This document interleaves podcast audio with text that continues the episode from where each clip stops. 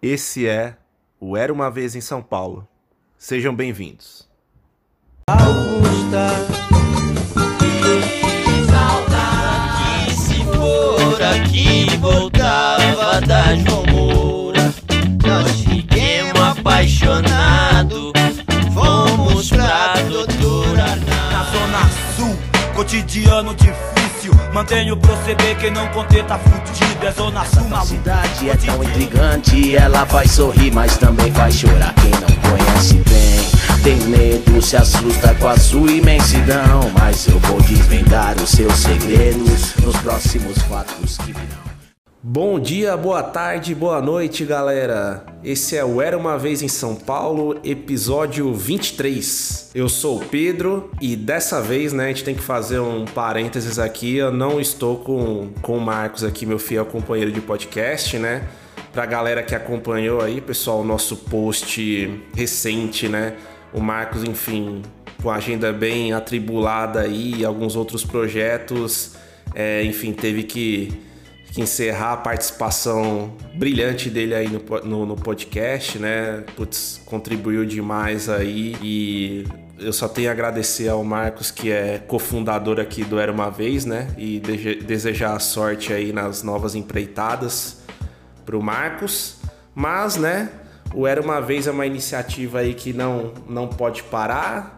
É, a gente tem alguns problemas aí de agenda e tudo mais, mas na medida do possível tenta fazer os episódios e os posts aí em geral. E, né, nessa ida e vinda aí, nessa pandemia louca que a gente tá vivendo, é, um ponto muito positivo foi a possibilidade de conhecer, enfim, novos colegas, amigos aí que também é, assim como nós, né, gostamos aí da sétima arte, cultura pop no geral. E um deles, né, é, que a gente acabou estreitando os laços aí, até gravou conosco o último episódio, o Otávio Almeida, é agora o meu novo fiel companheiro de podcast, né, Otávio? Sim, Pedro, te agradeço mais uma vez pelo convite, pela oportunidade. É uma honra fazer parte do Era uma Vez em São Paulo. É, Cinema é minha vida, minha paixão. Eu, ah, eu costumo dizer que aprendi quase tudo na vida, quase tudo que eu aprendi na vida vendo filmes.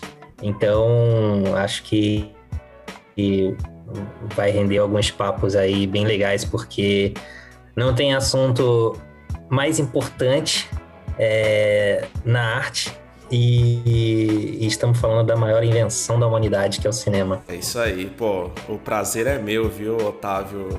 Agradeço, cara. Já agradeci por você, né, por fora, mas agradeço aqui também na, no- na escuta de todos, né, pela, enfim, pela sua disponibilidade, pela sua parceria. E é isso, né? Esperamos que a parte 2 do Era uma Vez em São Paulo seja igual e melhor aí do que fizemos com, com o Marcos, né? E, e vamos pra cima, né? Tem muita coisa aí. É, se Deus quiser, em breve, né? Com o governo que temos ou não, superaremos essa pandemia aí e esperamos logo menos, né, voltar aos cinemas, né, Otávio, e não só no mundo ali da poltrona dos streamings, né? Eu espero que os cinemas retornem logo com todos em segurança. É, é, tô aqui no Era Uma Vez em São Paulo, mas isso é curioso porque eu nasci no Rio de Janeiro. Eu já tô há mais de 20 anos em São Paulo.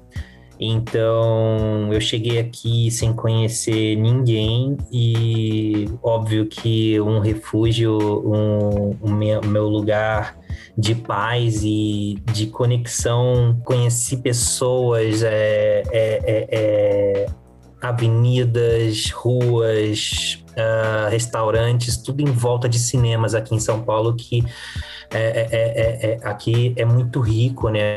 É o circuito de cinema. Então, ah, eu fui conhecendo São Paulo pelos cinemas. Então, ah, eu sinto muita falta, como todos nós aqui, desse dessa nossa atividade, desse nosso passatempo favorito, é, voltar a curtir um filme numa sala de cinema cheia e em, em plena segurança. É isso aí, Otávio. Você já antecipou, ia, ia comentar contigo um pouco, né, para você trazer para a galera a sua história com São Paulo, mas aí você brilhantemente já, já colocou aí a, a sua história de, enfim, na, na, capital aí. E, pô, você me surpreendeu, cara. Eu não sabia que você já tava há 20 anos aqui em São Paulo, pô. Então você é mais paulistano do que carioca, hein?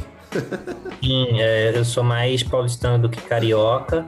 É, tem essa rixa aí que a gente bem sabe que podia ficar muito mais uh, na diversão do que de uma forma amigável, né, do que gerar confusão. Mas eu costumo dizer também que eu sou o único carioca que pode falar mal de São Paulo porque eu tô aqui. Mas se algum carioca falar mal de São Paulo perto de mim, vai se ver comigo. É isso, cara. Aí sim, bom, gostamos, gostamos disso. e, e, cara, assim, é, eu até tava pensando, né, pô, começar essa nova jornada com o Otávio aí, será que eu mudo o episódio, o, o nome do podcast para Era Uma Vez em Paraty ou Era Uma Vez em Cunha? Você pega ali a, a, divisa São Paulo-Rio de Janeiro, né? Ou Era Uma Vez na Via Dutra? O que, que, que, que você acha da ideia aí, Otávio? Não, acho que o no, é, de, a sonoridade de todos esses títulos, acho que é, fica mais bonita. Era uma vez em São Paulo mesmo. Acho que a gente pode permanecer assim, até porque porque já estou grande parte da minha vida aqui muito bem instalado e recebido. É isso aí, doutor. Boa, boa. É, isso, é, isso é o mais importante, né? Então, é isso, galera. Assim, o Otávio tá conosco aí nessa nova fase, né? E, e para marcar também essa nova fase, a gente quis trazer um pouco de de um filme, né, e de uma série que está muito em evidência agora, galera. E, e, e, assim, começando ali pelo filme, né, um filme que de alguma maneira simboliza esse retorno ainda tímido, né, do cinema, principalmente aqui, né, na, na América Latina, um pouco mais forte já nos Estados Unidos e na Europa, que é um filme da Disney aí, né, Otávio? Cruella. Chegou chegando aí no, no cinema e nos streamings, né? Qual que foi sua reação inicial, cara, com, com Cruella, até um pouco antes de você assistir o filme? O que, que você estava esperando? Cara, eu, eu posso começar com uma pergunta? Cruella, cara, é, é um live action, uma adaptação em live action, porque não é o 101 Dálmatas. Essa é a história de origem da Cruella de Vil. E a gente sabe que vai terminar de alguma forma onde vai começar o 101 Dálmatas que a gente conhece. Sim. Pode ser que façam filmes do 101 Dálmatas uh, e aí sigam mais a risca, a animação original. Uh, ou tentem algo, entre aspas, novo uh, a partir daí, entendeu? Assim como Malévola não é a Bela Adormecida, é um filme sobre a origem da vilã. Então, é eu acho que Cruella com a Emma Stone, e não tá. É, não tá dentro dessa tendência de Aladdin, o Rei Leão.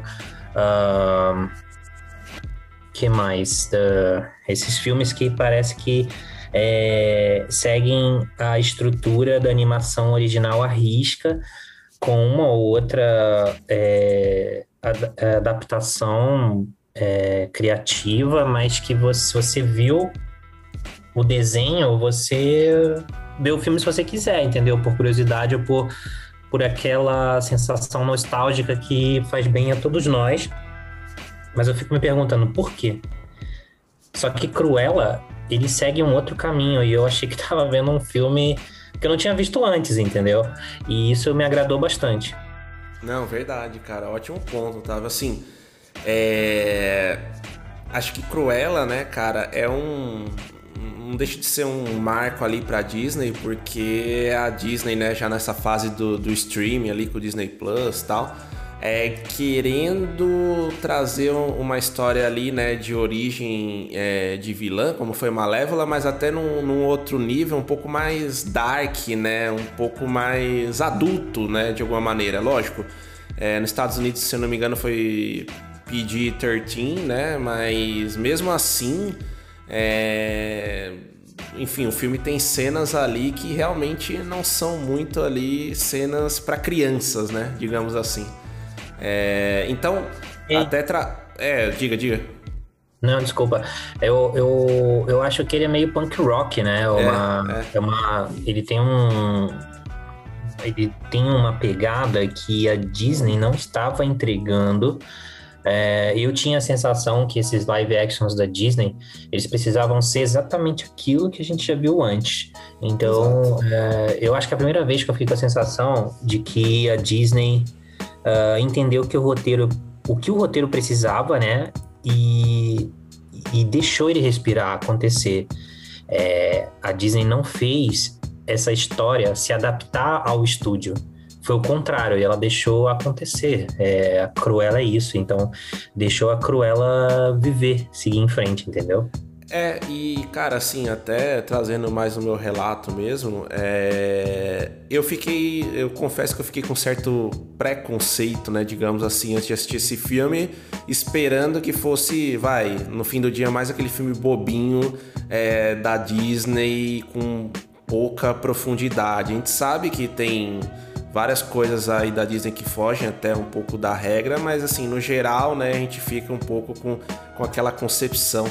Mas assim, logo nos primeiros minutos ali de filme, é... essa concepção já se desfaz mesmo, né? É isso que a gente tá falando, né? Tem essa pegada meio punk rock, meio setentista ali, né? Londrina, enfim. E, e até nas atuações ali da, das Emmas, né? Da Emma Thompson e da Emma Stone ali que estão muito bem. É, você vê que o filme ele vai para uma outra pegada desde o começo, né? Exato. Uh, eu acho que você falou de antes. Uh, quando saiu o trailer, eu vi muitos comentários de pessoas falando que Ih, Cruella vai no modo Coringa do Joaquim Phoenix. É, a gente não podia esquecer que era um filme da Disney, né? Então vamos com calma. é, e eu acho que ficou no meio termo disso, sabe? É, parece em todo instante que a Cruella vai soltar um palavrão.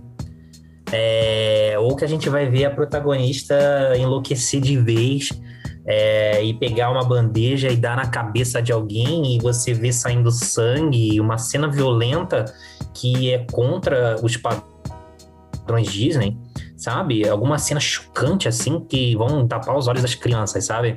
Mas não acontece isso e, e, e a gente não pode esquecer como eu falei antes, aqui ainda, ainda é um filme da Disney. Mas eu achei, é, de certa forma, um, um, um, filme corajoso pelo estúdio que a gente está se referindo, porque uh, eu esperava também, ao mesmo tempo, que a qualquer momento a Emma Stone uh, tropeçasse numa dobra de um tapete, caísse no chão fazendo uou, sabe? E caindo em cima de louças, de panelas ou de algum, algum objeto que fizesse aquele estardalhaço, aquele efeito sonoro pra galera rir, sabe? Sim. Pra quebrar um clima um, um pouco dark, sabe? E isso nunca aconteceu. É... A Cruella, ela, ela não é só a única vilã do filme, né? Ela é vítima. Mas, cara, todos nós somos vítimas nessa vida. Só que ela é o que ela é, entendeu? Ela, ela sendo vítima e indo atrás do que ela quer, ela não precisa necessariamente pagar de boazinha. Ela, como diz numa cena do filme em relação a outra vilã, você falou da outra Emma, que é a Emma Thompson, que também tá ótima. Sim. Ela fala: Eu não sou como ela eu sou melhor. É isso, cara. E, e até eu tava assim, trazendo mais o, o macro ali, né, da, da produção, né? Esse filme é dirigido ali pelo Craig Gillespie, né? Que acho que de trabalho mais relevante ali fez o Eutônia. Você teve a oportunidade, cara, de ver esse filme? Eu confesso que eu não vi o Eutônia, mas eu, eu sei que tem opiniões diversas, assim. Tem gente que gosta bastante, tem gente que, que odeia o filme. Eu vi sim Eutônia, eu gosto mais da Margot Robbie do que do filme, é. da atuação dela do que do filme. Uh, gosto bastante da atuação dela. Uh, e mas eu vi que tem um diretor de verdade ali. É, e eu senti. Uh, nas, nos movimentos orquestrados da câmera, ah, que esse cara na condução do espetáculo é um aluno aplicado de Martin Scorsese, por exemplo. Sim. Não soa momento nenhum em Eutônia que ele tá copiando, mas que ele aprendeu, entendeu? É, é, não me soa uma coisa fake ou copiada como eu considero trapaça do David O. Russell. Ah, é, esse é um diretor meio polêmico, hein? Num próximo episódio a gente pode abordar um pouco mais desse cara. eu, acho, é, é, é, é eu acho principalmente em American Hustle, né? Que é o trapaça ali. Parece que o cara. tô fazendo um filme de Scorsese, entendeu? E, e ele levou essa visão de Eutônia para Cruella. E eu acho que uh, a junção da câmera louca dele com as trilhas sonoras meio rock and roll. Uh, eu acho que combinou muito com a transformação, com a loucura da, da protagonista. E, e eu acho que isso casou. E, e, diretores que têm visão, quando chegam num, num projeto Disney, seja Marvel, Star Wars ou próprio, o próprio Walt Disney Pictures, é, parece que se perdem, sabe? Isso é um filme Sim. de um comitê, você vai você tá. Aí, você vai fazer, mas quem manda somos nós. É um pacote e mais fechado que... ali, né? mais fechado, mas eu acho que ele conseguiu uh, aparecer. Eu, eu, gosto quando o diretor aparece. Eu, eu só, só, fazer um comentário aqui, só para fechar. É, em 2004, uh, ah, O Aviador e Menina de Ouro eram os filmes favoritos ao Oscar. Ganhou a Menina de Ouro. Mas o aviador, eu escutei muita gente que gosta até do Scorsese falando que ele jogava a câmera para cá, jogava para lá e fazendo os exageros. E o Clint não. O Clint era econômico, ia direto ao ponto, uh, filmava nem mais nem menos. Gosto, amo Clint Eastwood e amo Menina de Ouro. Mas eu gosto muito também quando o diretor se faz, marca presença na tela, quando você vê que ele tá ali entendeu? Que ele quer acrescentar uhum. alguma coisa. E eu amo Scorsese, então é, eu senti isso no Craig e Cruella, que esse é um filme da Disney, mas eu tô aqui.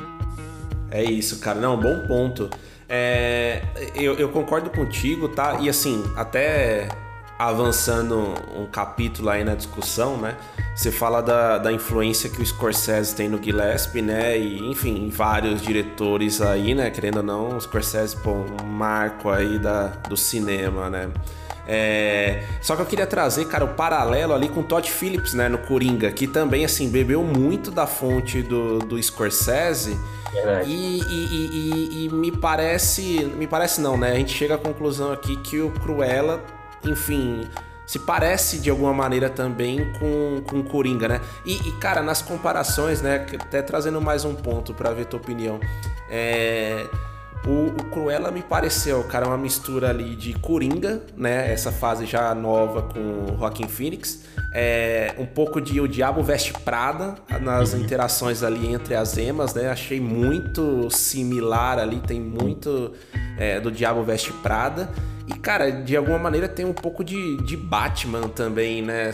Enfim, Batman e o Coringa ali, sabe, né? Tá, tá, tem algo, tem, tem elementos ali muito.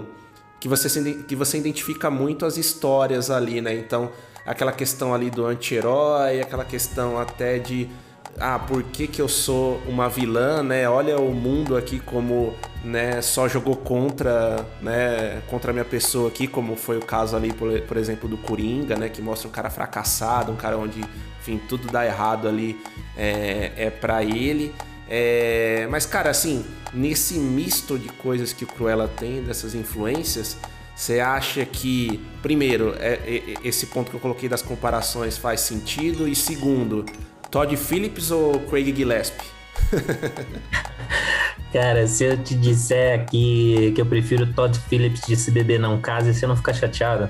Não, não, eu tô contigo nessa, tá? mas, mas eu, eu gosto do filme, do, eu gosto do Coringa. Uh, eu acho que aquela coisa da, das ruas, né, do Scorsese em Taxi Driver, por exemplo, em Coringa, assim como em Taxi Driver, você consegue sentir o cheiro das ruas, o calor das ruas. Você, você tá entendendo? Você Sim. tem filme que você sente o cheiro do filme, o calor do filme, o frio. Em Fargo dos Irmãos Coen, eu sinto o frio daquele lugar. É, em O Resgate do Soldado Ryan, parece que você tá no meio da guerra, por exemplo, e sentindo o calor daquela, daquela metralhadora, enfim, daquele lugar. É, e eu acho que é, o Coringa passa essa sensação que você tá ali. É, cada fumaça emite um odor e é, eu gosto dessa experiência até sensorial. E eu acho que sim, eu acho que a Disney é esperta, entendeu? Eles sabem o que as pessoas gostam. É, nada acontece por acaso. A gente acha que estão somente uh, fazendo uma imposição ao público. É isso que você tem no momento. Mas é isso que o público quer consumir no momento. Então, assim, eles não vão dar algo que as pessoas não querem consumir. Então, para entregar algo que o consumidor quer, eles têm que estar atentos às experiências que eles estão considerando relevantes. Que no caso, o Coringa, goste ou não, ele, ele marcou, ele teve, eu acho que 11 indicações ao Oscar, Joaquim Phoenix ganhou o melhor ator, finalmente. E é um filme importante e as pessoas gostaram, sim. Uh, por mais que já tivesse o Heath Ledger em O Cavaleiro das Trevas, isso não apagou de forma alguma a atuação dele. Uh, tem espaço para os dois. Uh, mas eu acho que a Disney está atenta, então isso não é por acaso, é, são testes. E é por isso que eu acho, volto a frisar, que Cruella com a Emma Stone, do Craig Gillespie, é parte de um processo que pode levar a Disney a, a produções que são o que elas são, entendeu? Não precisam se adaptar. Por exemplo, a Malévola. Acho que aqui todo mundo já viu. Eu não vi o segundo, tá? Mas o primeiro, Malévola, é a origem da vilã. Mas, cara, ela não precisava ficar boazinha. É, é, ela podia ser exatamente o que ela é e, e gostar da menina e, e, e, e, sei lá, fazer as maldades dela em nome dos objetivos que ela quer alcançar. É, é como eu falei, acho que todos nós somos vítimas e de alguma forma, em alguma circunstância e, e mas nós somos quem nós somos e não dá para fugir disso. E eu acho que a Cruella da Disney é, é, é, eles aceitaram que ela é aquilo, entendeu? Sim. Eu acho que a gente vai continuar vendo é, live Essa action. tendência, né? Uhum. Eu, acho que, é, eu acho que a gente vai continuar vendo live actions que são exatamente Ctrl-C, Ctrl-V das animações, mas também acho que agora abriu espaço para ver, uh, sei lá, uh, isso aqui exige um tratamento um pouco mais ousadinho, nós vamos entregar, entendeu? É, eu acho que é parte de um processo. Não, concordo. E aí, assim, Otávio, antes de, de trazer um pouco do, das coisas que eu não gosto muito desse filme, um pouco de pontos negativos, digamos assim, eu queria ressaltar mais uma coisa, né? Então, assim, a gente já passou um pouco ali da, da direção do Craig Gillespie, né? O filme esteticamente também é muito bonito, né? Putz, na questão ali da maquiagem, figurino, enfim, as indicações ali são praticamente certeiras. Mas, cara, nas atuações ainda, além das duas Emas, né? Que, que já são amplamente reconhecidas, né? A, Stone e a Emma Thompson aí de outros carnavais também, né? A gente não precisa nem ficar chovendo muito no molhado aqui. Mas, cara, o Paul Walter House Hauser, que faz o, o, Horácio, se eu não me engano, né? acho que é esse o, o nome dele em português, é, que é o meu querido Richard Jewell, cara, o filme do Clint, não sei se, se, você viu. Cara, a, a atuação dele ali para mim é sensacional, assim. Ele é um coadjuvante que brilha, né? Ele é um cara que tem poucas falas ali no filme, mas todas trazem aquele humor, aquela leveza que o filme precisa no, na medida certa e, e ele consegue ele consegue trazer algo de diferente também ali, né, nas participações que ele tem. Não sei se, se você segue a linha aí. Eu concordo com você, acho que o Paul Walter Hauser é um grande ator e, e ele, por ter essa, esse talento cômico e é. dramático como e ele. E nada forçado, ele né? Já provou, e nada forçado, ele já provou que consegue transitar bem os dois lados. Eu, eu sabia que eu penso, ainda mais sendo coadjuvante, que a gente tem aí um, um bom herdeiro do Joe Pesci, por exemplo. É, uh, ele pode fazer. Eu vejo esse cara num filme. Uh, sei lá, um policial, um filme de máfia. Ele consegue transitar fácil, né? Mudar o humor muito fácil. Né? Isso. Né? por exemplo, Joe Pesci, ele conseguiu fazer. ele é marcado pelo Esqueceram de Mim, né? Uma comédia, podemos dizer, infantil. E ele tá nos filmes do Scorsese, Os Bons Companheiros, uh, o Irlandês agora. É, e o Paul Walter Hauser trabalhou com Clint no Richard Jewell e agora tá nessa nessa nesse live action, nessa fantasia da Disney, né? E ele consegue desaparecer no personagem, ele consegue uh, ser diferente nos, no, nos dois tipos de filme. E eu mesmo fiquei. Eu não sabia que ele estava no filme, né? E eu fiquei vendo, falei assim, cara, é ele, mas é, eu fiquei um tempo tentando reconhecer. Eu acho que isso é positivo. Com certeza, com certeza. Cara, eu tive a, eu tive a mesma impressão, cara. Eu demorei um pouquinho ali pra para pegar que era ele, né? Bom, mas beleza. Agora queria ver se você concorda aí com o meu ponto e os ouvintes aí também, né? O que, que, que vocês acham? Mas assim, pontos que me incomodaram, cara, no, no Cruella. Assim, eu já fui com a expectativa, acho que adequada ali para mim quando eu fui assistir o filme, né? Eu sabia, como você falou, como a gente falou aqui, é um filme da Disney, é um filme que é, consegue inovar, mas tem barreiras comerciais ali que não são transponíveis nesse momento. Mas, cara, uhum. uma coisa que me incomodou um pouco foi a parte musical do filme, cara, a trilha sonora. Acho que assim, é, não sei se você já ouviu o episódio aí dos nossos amigos também do Papo de Trilha sobre o Nicholas Britell. É fenomenal o episódio, tá, galera? Já fica a dica aqui de, de cara. É, um, putz, um compositor que está em franca ascensão aí, dono de trilhas, por exemplo, do Succession, enfim, baita série. É, a trilha sonora que ele faz no Cruella, cara, eu acho bem legal. Só que ela, para mim, se perde. Eu não consigo lembrar da trilha sonora dele e eu só consigo lembrar das canções, que são canções já marcadas assim. Eu gosto muito dessa fase ali do punk rock londrino, até do rock ali né, americano também que eles trazem com The Doors, é, enfim, tudo mais ali. É, mas é, para mim o, o, filme fica mais focado ali nas canções e cara parecia que eu tinha ligado ali uma jukebox do sei lá para uhum. tocar algumas trilhas sonoras clássicas ou eu liguei ali na rádio rock ali na 89 ou na, ou na Kiss e comecei a ouvir um classic classical hits ali hits é, do que trilhas encaixadas pro filme, sabe? Lógico, tem momentos legais, por exemplo, I Wanna Be Your Dog, no momento específico ali do, do, do filme. Incrível. É, que até acho que é a própria Emma Stone ali que canta, ficou, pô, ficou muito legal. Mas em vários momentos eu me peguei ali ouvindo, prestando mais atenção na música, pô, ó, legal, essa música eu curto, do que é, me conectando com o filme, sabe? Que eu acho que a trilha do Britel faz isso, só que ela se perde em alguns momentos por essas canções que marcaram época. Não sei se, se, se você concorda aí. Eu concordo com você. Eu acho que o filme tem uns pontos que tá longe de ser perfeito. Uh, né? O roteiro também é hiper previsível. Uhum. É, você consegue imaginar para onde o filme está indo. É, isso, o que me surpreendeu mais do que a história é, é, é, é, a coragem da Disney em ter abraçado a Cruella do jeito que ela é, não e não tentar amenizar e, e, e, falar que nessa história era boazinha, ela vai ficar vilã no final. Não, ela vai embora, ela vai, ela é aquilo. Uh, mas ó, vou jogar uma provocação aqui. Opa, gostamos. Uh, Eu não lembro da trilha sonora instrumental dos Bons Companheiros, por exemplo. Eu lembro das músicas que tocam, né? O Scorsese encha, escolhe a dedo a trilha, como o Tarantino faz uh, em Django Livre. Não, Django Livre não, Django Livre.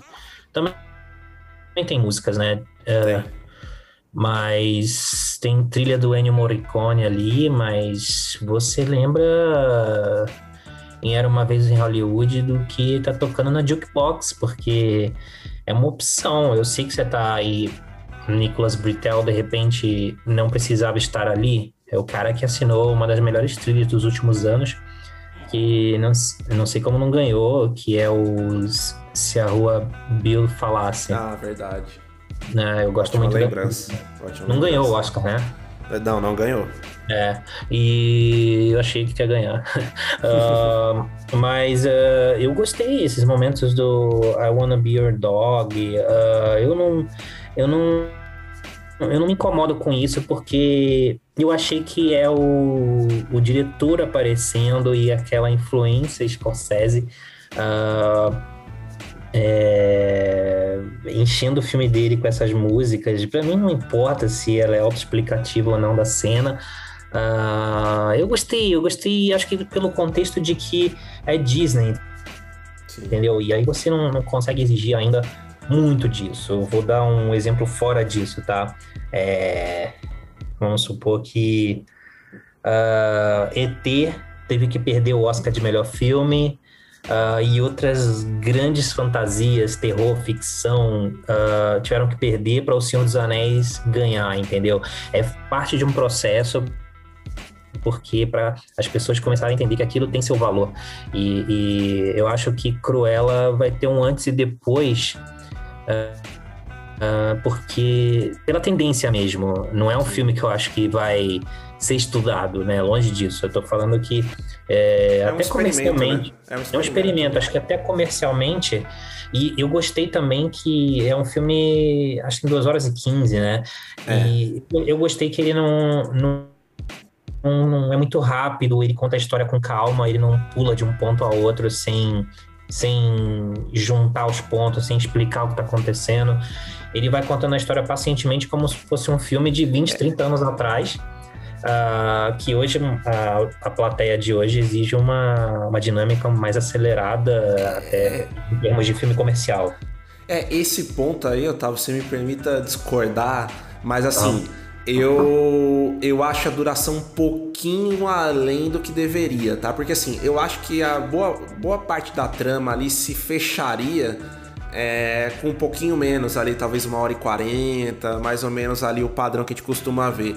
Eu concordo contigo, acho que não é legal correr, acho que o filme não precisa correr aqui, é legal passar a história ali dela, enfim, do jeito que é, mas eu acho que tem alguns momentos que o, o filme gira um pouco em torno, sabe? Tipo aquele carrinho que Sim. não sai do lugar e dá algumas voltas. Eu acho que assim, foi, foi é. pouco, não é um filme que eu cheguei assim, sei lá, na uma hora e meia e falei, nossa tá cansativo. Uhum. Não achei, mas assim, talvez na, na, na, segunda vez que eu visse esse filme começasse a bater um pouco desse sentimento em mim, sabe? Uhum. É, eu acho que. Eu, eu, eu sei que tem. Ele é imperfeito, mas uh, eu não consigo uh, diminuir um filme que dá essa liberdade ao seu diretor. Eu acho que o filme pertence ao diretor até ele chegar aos cinemas, ou no caso a plataforma de streaming.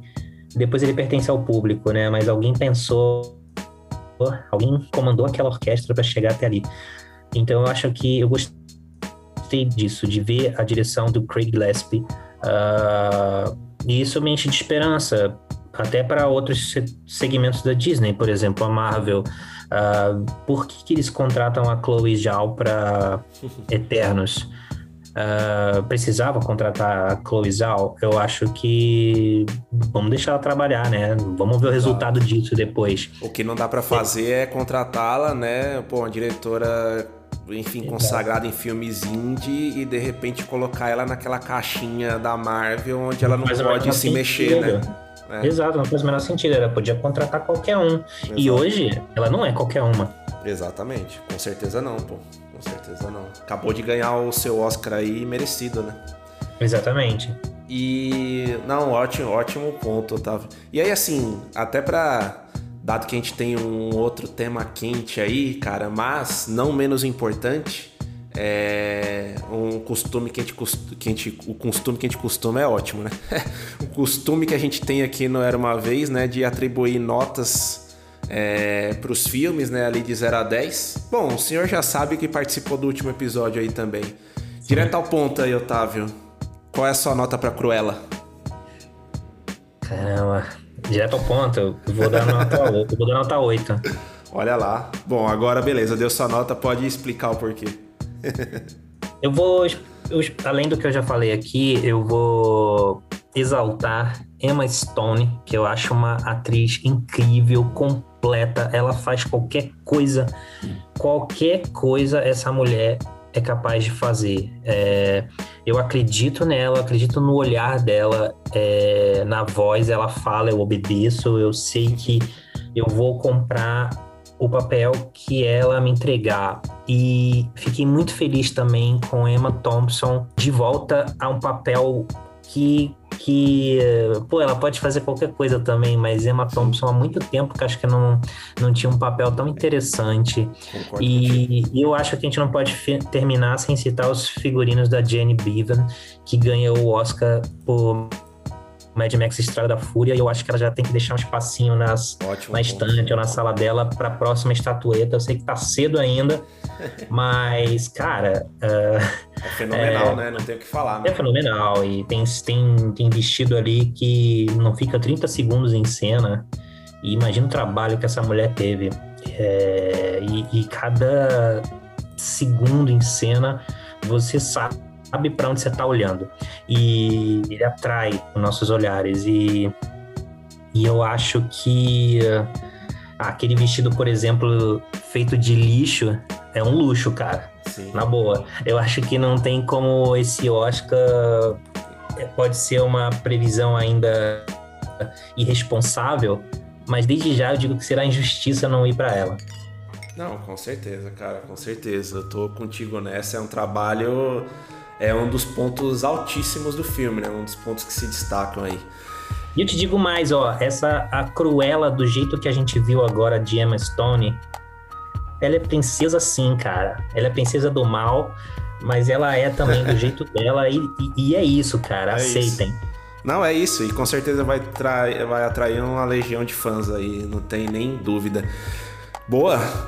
É, cara, eu vou ser um pouquinho, né? Acho que já deu para sacar, né? Que eu vou ser um pouquinho mais pesado aí na mão que você, tá na nota, mas assim, é, acho que a discussão aqui ajudou até eu elevar um pouquinho a nota que eu tava pensando. É, mas eu, eu, já fui com a expectativa, né? Como eu falei, não vou chover uma olhada aqui já mais média pro filme e tudo, mas o filme me surpreendeu dentro do pacote Disney, né? Dentro do que dá para fazer ainda hoje, né? Como a gente comentou, um filme da Disney. Eu dou um 6,5, cara, para esse filme. É, eu achei o filme em vários momentos bem envolvente, bacana. Mas assim, a ousadia que eu sei que a Disney ainda não consegue fazer. mas enfim, eu senti um pouco de falta ainda. As interações ali das emas, né, como a gente comentou, é sensacional. O Paul Walter Hauser também é muito bacana. Mas essa parte ali da trilha sonora, cara, por incrível que, me que pareça, me, me tirou um pouco do filme, né? Como eu comentei. Assim como a duração dele, né? Acho que talvez um pouquinho mais curto ali, sei lá, me agradasse um pouquinho mais. Mas assim, acho que, que um 6,5 tá válido aí. Com a sua nota, a gente fica ali num 7,25 mais ou menos pra esse filme. Acho que tá ótimo aí pra, pra um filme como Cruella, hein, Otávio? tá bom, dá para passar de ano. E é, eu acho. É... Qual é teu live action favorito? Agora que a gente chegou a Cruella? Nossa, cara. Você tem. Você tem um ponto, hein? Olha, de bate pronta aqui. Eu não. Primeiro que eu não sei se eu vi todos, tá? Não sei se eu vi todos aí, então não sei se. Eu vou dar uma de Glória Pires aqui, não sei se eu posso opinar. Mas é. diga, diga o seu aí para ver se me esclarece um pouco aí a cabeça. Eu gosto muito de Mowgli, do John Favreau. Por exemplo, esse eu não vi. Gostei bastante, por isso que eu achei que iria entregar um, o Rei Leão de uma forma incrível, mas saí bem decepcionado. Uh, porque, pô, a animação que eu amo do Rei Leão de 94 eu já sei de cor e eu não precisava ter ido ao cinema para é. ver aquilo. Eu já tenho ela em casa. Mas eu coloco Cruella lá em cima também, cara. Eu, é que eu tenho um carinho enorme por Mowgli, mas eu gostei muito de Cruella. Gostei muito. É... Eu acho que ele vai ter ainda mais importância aí para essas tendências do que a gente imagina nesse momento. Não, com certeza, cara. É, acho que nesse cenário que você colocou, realmente dá para colocar o Cruella ali no, nas cabeças, né? E ser um, um marco importante, né? Como Coringa foi pra Cruella, Sim. né? E para outros filmes, Cruella também ser pros estúdios Disney ali, no sentido que, pô, dá pra usar, dá pra usar até mais, né? Uhum. Mas a gente tem um bom caminho aí de, de partida, né? Mas é isso aí, Otávio. Bom, passamos bem aí sobre o primeiro tema. Agora vamos falar aí de uma minissérie que chegou chegando. Infelizmente já acabou, mas chegou chegando na HBO aí. O que, que você acha da ideia? Chegou chegando uh, Mayor of Easttown. Eu pronunciei direito? Pronunciou sim, cara. É isso aí. Vamos falar então de Mayor of Easttown.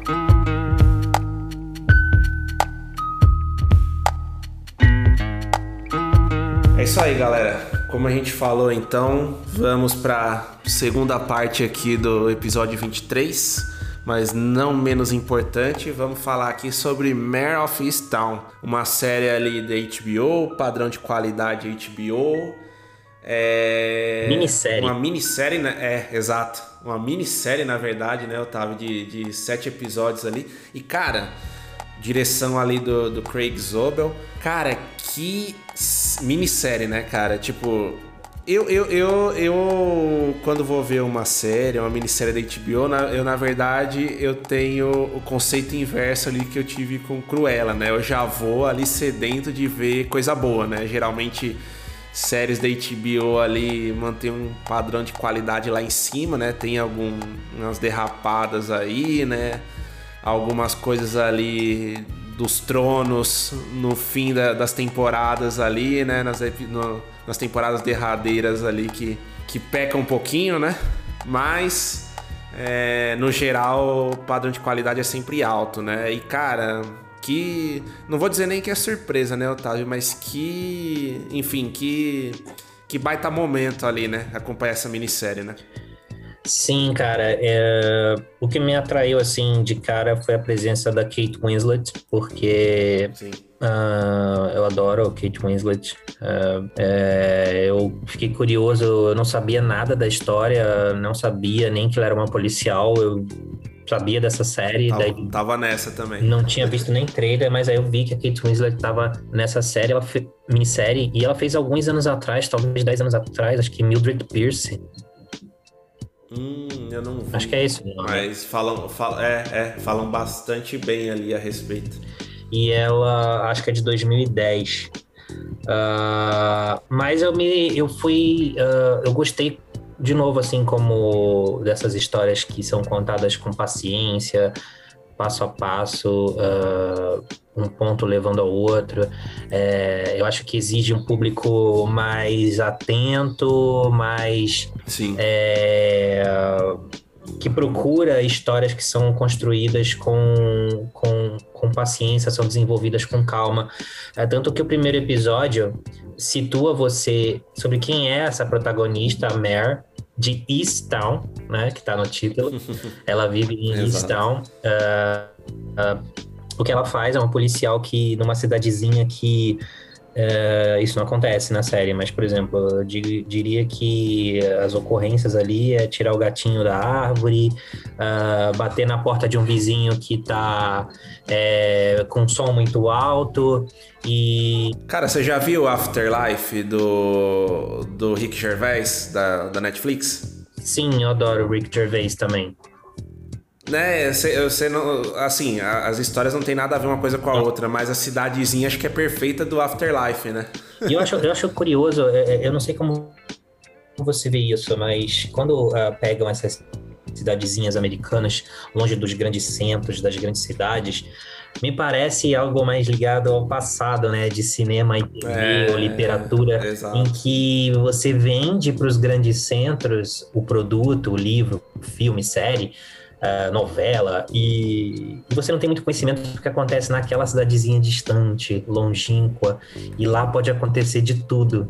Porque aqui na sua cidade é tudo. Em Nova York, por exemplo, né? Nova York é Nova York, então você sabe o que vai ter lá fora, é, mas se acontece, acontece alguma coisa estranha, acontece lá bem longe. Ninguém vai documentar isso e só quem viveu lá vai saber o que aconteceu isso naquela cidade, entendeu? Aí tem alienígenas, tem assassinatos, Uh, você tá entendendo? Eu acho que uh, lá ninguém vai ver que tá acontecendo isso. Não, total. E, e, e assim, Otávio, até, né, avançando um pouco, é, o of Freestyle, né, assim, eu brinquei ali que não, não, não tinha visto nada. Na verdade, assim, vi alguma coisa assim, né, de indicação. Na verdade, é, eu sempre fico ali ávido, né, por novas séries ou minisséries que tem essa pegada mais de investigação. Eu, é, um, é um gênero que eu curto bastante, principalmente em séries, minisséries ali para aprender. É, para ter os cliffhangers tal, mas assim, não aquelas coisas, né, pastelões, tipo um CSI da vida, ou sei lá, Law and Order, né? Acho que a gente já evoluiu um pouco nesse sentido aí, né? De séries e minisséries. É. Por isso que assim, a HBO não posso dizer que me surpreende, né? Mantém um padrão legal. É, por exemplo, uma minissérie que teve o Riz Ahmed, não sei se você viu The Night Off, tem um, é, alguns, alguns anos, cara, muito boa. Não é tão investigativa assim, porque é mais de um crime de fato ali e tal. Não, não é aquela coisa de um detetive por trás. Mas assim, uma pegada também muito boa de minissérie. É... Em compensação, teve uma recente também, se eu não me engano, baseada num romance do Stephen King, que é The Outsider, cara. Não sei se você já ouviu falar dessa. Já ouvi falar, não vi. É... Teve uns dois anos, alguma coisa assim, que essa é... me pegou, mas um pouco no lado negativo. Começa muito bem a temática ali e tal, até uma coisa meio sobrenatural, mas para mim encerra mal. Tá. E, né, puxando ali onde eu, eu queria, né? Cara, eu sempre vejo série da HBO, minissérie, enfim. Não tô nem falando de família soprano tal, tá? Essa coisa mais antiga que é um marco. Mas, cara, eu sempre vejo querendo que seja uma temporada tão boa igual a primeira de True Detective, entendeu? Esse é para mim é o meu padrão que eu quero ver ali de série. Cara, não sei se você já viu a primeira temporada do True Detective? Eu só vi a primeira. Então, não, então você viu que interessava. É, porque cara, falaram tão mal da segunda, depois falava é. que ela é. engrenava depois de certo ponto, mas aí eu fiquei meio receoso de arriscar. Porque eu tenho um ponto assim, né? É, é, eu queria muito ver mais séries, mas eu gosto tanto de cinema que eu vejo tantos é. filmes. E eu não tô trabalhando, é difícil, eu quero ver né? filme. E se eu, se eu ficar assistindo temporadas inteiras, eu não vou conseguir assistir filmes, cara. Então, uh, cara, é. Mare of Easttown me prendeu, também, bicho. não é? É a série me prendeu. Eu tava falando que conta a história com paciência e até quase o final do primeiro episódio, você. O que, que vai acontecer nisso daí? Aí que acaba o primeiro episódio e dá o gancho pro que vai ser os que serão os outros seis. E aí começa é. de fato. É, e, e, é isso, cara. É isso que você falou, assim, tipo, então tem aquele padrão, né? É esse ponto, essa, uhum. esse, esse pratinho que você vai equilibrando entre série e filme, uhum. mas, puta, você mira ali no True Detective e, e uhum. ali quer, você quer que seja o padrão. Mas, cara, não vou falar que Mare of Easttown é uma True Detective, até porque não precisa ser igual, não é bem diferente.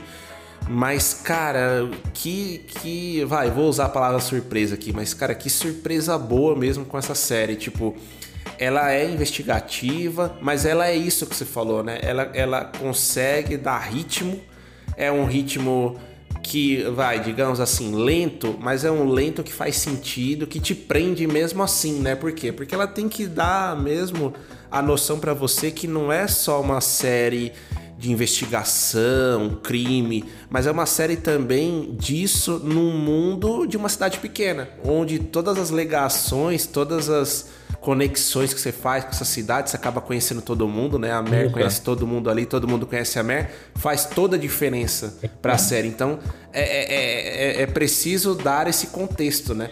E cara, assim, antes da gente falar das atuações e tudo, é uma série que realmente prende e é uma série que ela consegue é, não ser clichê num mundo de clichês ali, né? Então, investigação, a série depois apresenta um parceiro para Mer.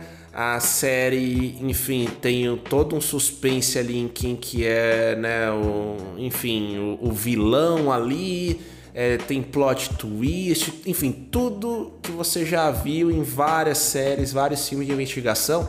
Só que ela consegue fazer isso muito bem feito e sem tanto tantos clichês assim de respostas Sim. prontas, né? Não sei se você sente isso também, Otávio, mas a série faz um caminho, tem algumas coisas ali que você pode sacar ou não, mas ela também te traz surpresas, né? Sim, você quer dizer, em outras palavras, que parece que você vai ver uma série de Globoplay e na verdade não é. Ah, cara, não deixa de ser. Mas ó, você respeita o Globoplay, tá? O senhor respeite o Globoplay, porque é. É, tem o caso Evandro rolando lá verdade, no Globoplay, tá? Ó, tem, é, tem exceções, né? tem exceções. É, tem Small X rolando no Globoplay verdade, também. Tá? Verdade, é, mas, mas, sabe essas séries Mas eu que... entendi, eu entendi seu ponto. Entendi. essas séries que passam na que estão no acervo do Globoplay, mas que também vão para a Globo TV aberta, uh, que são aí. É, é, é, o que, é o que eu falei, né? Do Law and Order, do CSI da vida Sim. que vai no Sony, Warner e por aí vai, né? Sim, é, é, parece o tempo todo que Mare of Easttown vai, vai, vai cair no clichê e quando ele tá entrando no terreno do clichê, ele se desvencilha de uma forma Exato. bastante uh, inteligente, porque é. parece que você tá vendo algo que você já assistiu antes e ao mesmo tempo algo que é completamente novo. Enquanto você, na minha cabeça, conforme os episódios iam sendo desenvolvidos, é, eu lembrava de certa forma, de Sobre Meninos e Lobos, do Clint Eastwood. Uh, e aquele Ótima clima analogia. do. É, o clima dos livros do Dennis Lehane, que uh, gerou filmes do, como Gone Baby Gone, que é Medo da Verdade, do Ben Affleck. Sabe? Esse clima Sim. melancólico numa cidadezinha Uh, geralmente uma trama policial com desaparecimento ou morte de alguém, e aí vai investigar e ou morreu algum jovem, ou morreu uma criança, ou de certa forma é, miram as suspeitas em personagens mais velhos, mas às vezes tem a ver com criança, a trama. É, é, e o Denis Lehane faz muito isso. E sempre num clima melancólico. A merda Kate Winslet, ela é uma mulher amargurada uh, que carrega nos ombros uh, um trauma do passado, mas uh, ela caminha como se ela estivesse derrotada, sabe? Ao mesmo tempo, ela levanta todos os dias para encarar mais um dia nessa vida e com total determinação mesmo parece carregando um piano nas costas. E, uh, e essa melancolia tá no ar da série. E eu acho que isso tem muito a ver com Dennis Lehane.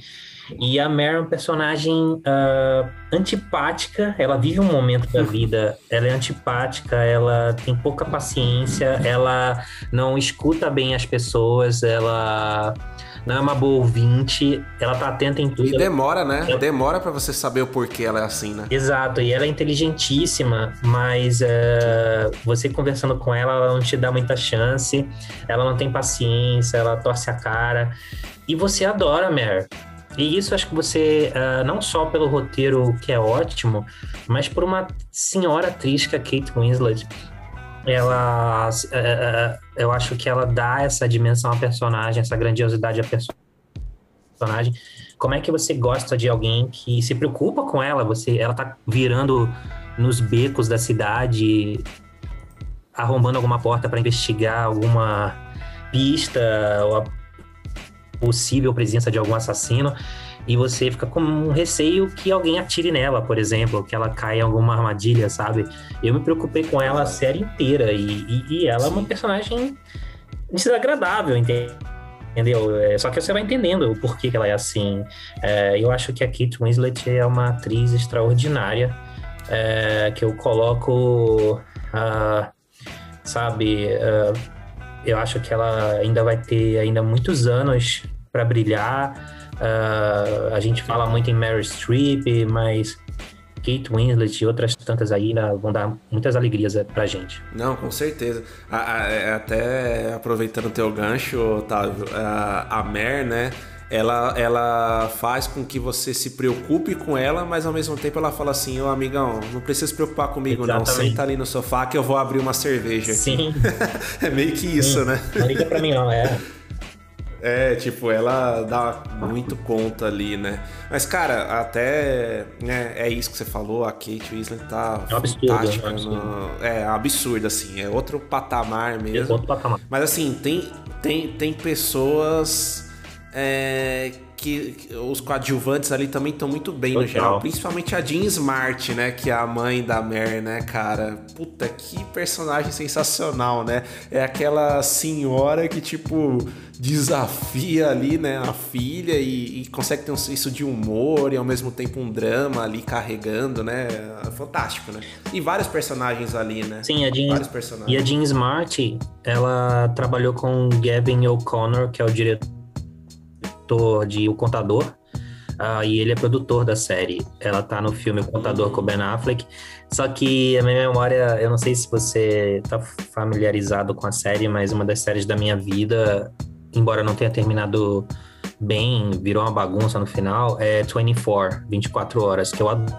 Cara, eu vi. Eu não vi assim, viu? Não. Eu vi alguns episódios ali e tudo, mas não posso dizer que eu, que eu acompanhei É, mesmo. não, porque é uma série que você tem que acompanhar desde o começo. Você assiste uma É. temporada, não faz muito sentido você não ver os anteriores. E a Jean Smart, ela faz a primeira dama, acho que da quinta temporada de 24, que é a melhor temporada, na minha opinião. É, e depois dessa quinta temporada foi ladeira abaixo a série, mas até a quinta vale muito a pena. Não, boa. É, é e, é e é isso aí, né? O que, que você comentou, putz, a, e que a gente trouxe aqui, né? A Jean Smart, e aí, putz, você pode enumerar vários ali. Mesmo, mesmo o Guy Pearce ali, né? Que faz o, o par romântico, digamos, ali da, da Mare, né?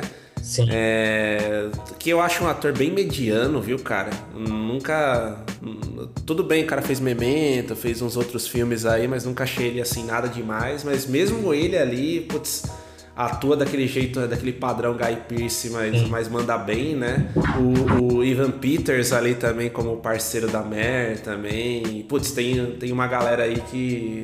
Se eu ficar citando um por um aqui, vou, vou esquecer alguém também. Mas, cara, um, um- um ponto, Otávio, que também elevou pra mim demais essa série no fim, é que algumas minisséries, né, e até algumas séries têm episódios que marcam e aí depois daquele episódio o padrão de qualidade não se mantém, né? Então você espera lá, putz, lá em cima, você tem aquela expectativa, nossa, que coisa espetacular.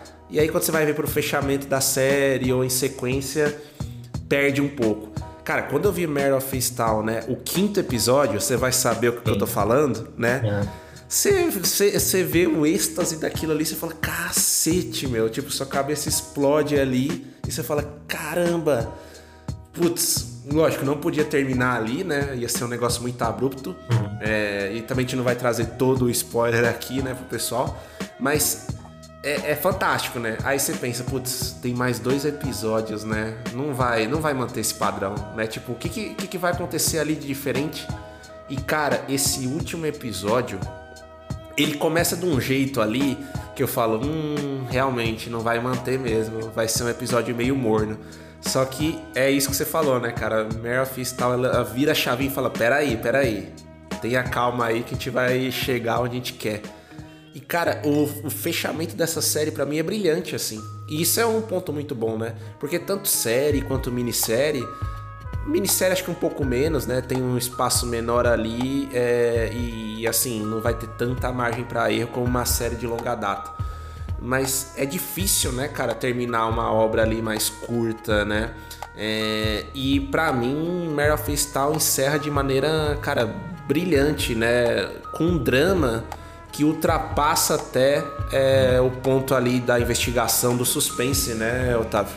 Exatamente, é, eu acho que é um, é um grande roteiro. ah, a gente está falando aqui o tempo todo dessa investigação. A Mare é uma policial ah, e você fica curioso em desvendar esse caso junto com ela. Exato. Ah, mas, ah, você falando da parte dramática, eu acho que não menos importante do que a gente está falando aqui é essa jornada da própria protagonista de, de se recuperar desse trauma do passado e dela sair de um período de luto. É, para deixar, para virar essa página e, e, finalmente seguir em frente e viver como deve ser, porque a, a última cena, né? A última cena é, põe um ponto nisso que eu tô falando aqui, nessa essa parte dramática, é, essa construção. É, é muito emocionante. Dessa né? desen, desse desenvolvimento da personagem, ela, é, é, acho que isso é talvez até mais importante do que a investigação que ela conduz. Sim.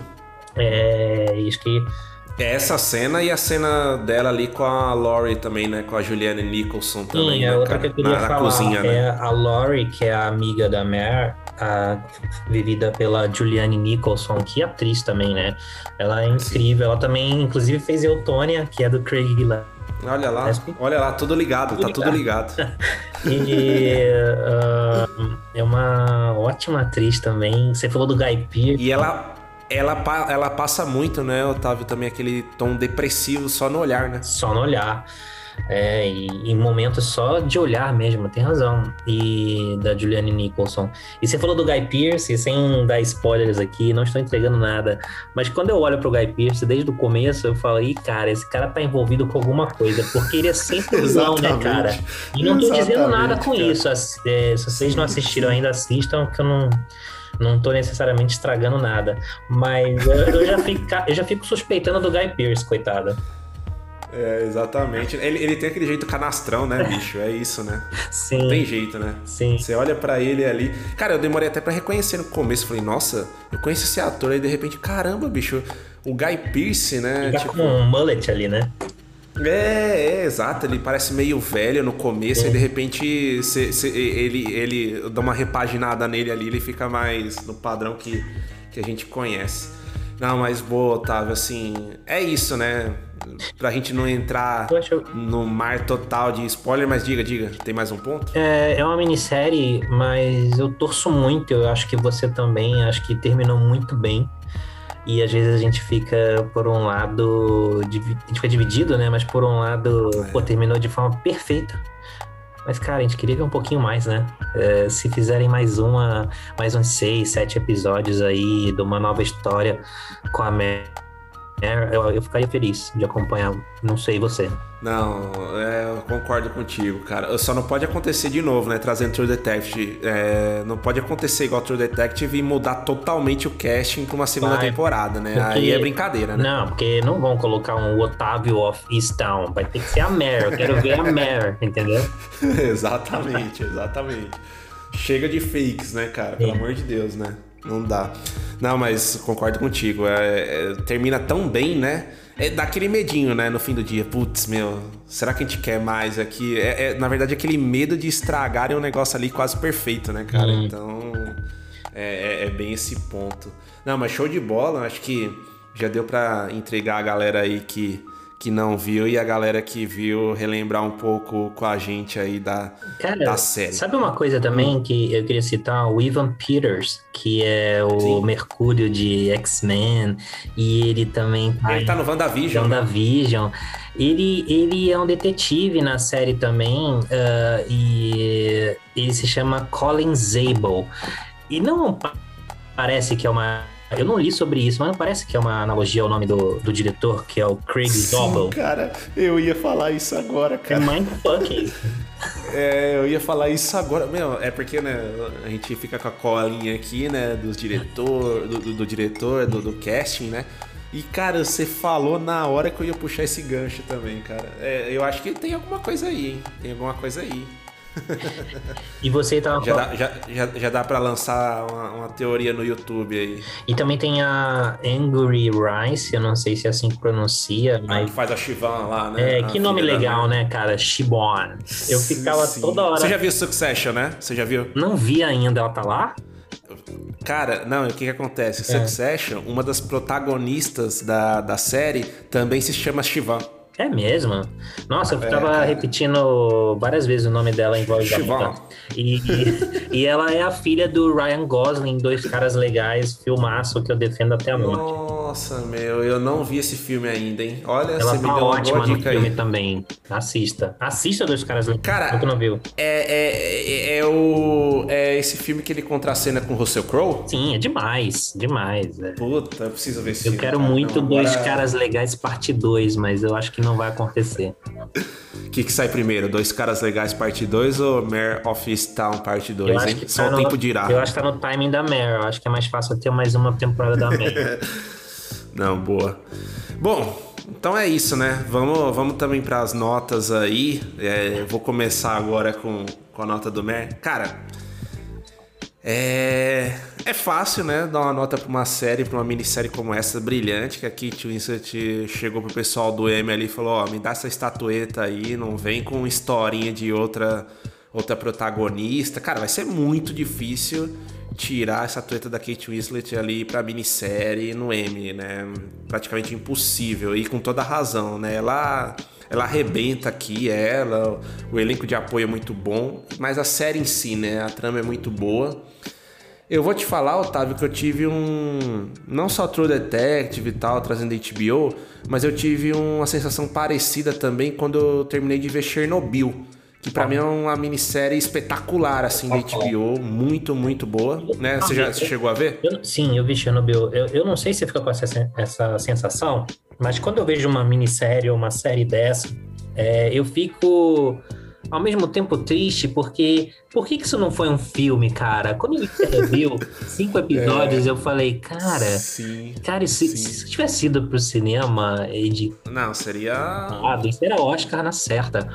Ah, outra que eu vi você tem um aqui, você tá falando de Emmy, é, torço pra Kate Winslet, mas cara, não sei se você viu The Underground Railroad, do Barry Jenkins. Cara, ainda não. É excelente bicho. Todo também. mundo tá falando. É excelente e tem uma atriz espetacular também que faz a personagem Cora, que eu não sei se eu vou acertar o nome dela, mas eu falo Tusso Mbedu, eu não sei como pronuncia. É, ela é Uhum. incrível e eu acho que ela vai brigar com a Kate Winslet nessa prêmio. Caramba. Não, agora você agora você me deixou ali com a pulguinha atrás da orelha, cara. Eu Vou ter que conferir essa série aí também. É outra coisa, sabe? Ó, digamos que Boa. pelo, por ser uma produção de época e tudo, num Oscar, se fosse filme, a do Barry Jenkins, The Underground Railroad, teria umas 10, 11, 12 indicações ao Oscar. E Mare of teria menos, mas com muita força para vencer. Legal, cara, ó, bom ponto aí. E, bom, e pra fechar, né, dando a nota em si, cara, é, é isso, tá? Eu me senti do mesmo jeito ali quando eu vi Chernobyl. Eu vou dar uma nota 9,5, cara, pra Mare of Easttown. Por que, que eu tirei meio ponto e não dei 10? Nem eu sei direito. não, brincadeira, assim. Pra mim é uma série praticamente perfeita, né? Uma minissérie. Cara, só não dou 10 ali porque, sei lá, bicho, quando eu penso série nota 10, me vem Família Soprano na cabeça, me vem Breaking Bad. Então, assim, eu- é, é- é série, né? Essas que eu trouxe, não é uma minissérie como Mare, mas enfim, acho que 9,5 tá de bom tamanho aqui pra Mare of Easttown. Pois eu dou 10, porque eu queria dar 9,5 para não ser muito é, exagerado, mas aí eu lembro do nome Shibon e eu tenho que dar 10, cara. Cara, ótimo ponto. Tá, tá, tá, tá. Você me venceu aqui no argumento, cara. Não Agora- tenho que contestar aqui. Vou fazer um, um breve comentário aqui, que isso não ia Diga. vir à tona, mas eh, eu não ia comentar sobre isso, mas isso me irritou muito, tá? Na, eu, eu comecei a ver as- a minissérie já com os episódios em andamento, você sabe. Ah, eu fiquei atrasado, mas cheguei a tempo de ver o último episódio ah, assim que ele foi ao ar. Mas me irritou muito esses comentários sobre a Kate Winslet estar, digamos, velha, ah, entre aspas, acabada. Eu acho uma, um tipo de avaliação pífia, sabe? Ah, fraca, baixa, pequena. É, a gente está falando de uma atriz extraordinária e ficar falando que ela tá com olheira. Ela mesma já falou que não que dá um tratamento assim muito especial, uh, muita maquiagem, a personagem. E tudo bem, gente, sabe? Isso é muito. Uh, acho que ligado a, porque ela é atriz, ela é uma mulher, ela tem que aparecer deslumbrante. Não, sabe? Eu acho que. Se ela tudo... fizesse isso, ela não seria a Meryl Não seria a Meryl. Não tem nada a ver, né? Ela não é a Rose do Titanic subindo a borda do Titanic com aquele vestido lá. É, é, e eu acho que tem tudo a ver com a personagem. Eu acho uma grande bobagem. É, você tem muita coisa para ver em Meryl Town, inclusive a Kate Winslet, é, do, e, e, você parar para ficar vendo quantas rugas tem a Kate Winslet, que já tem mais de 40 anos, e qual é o problema disso, uh, você vai deixar passar o que realmente importa nessa série magnífica.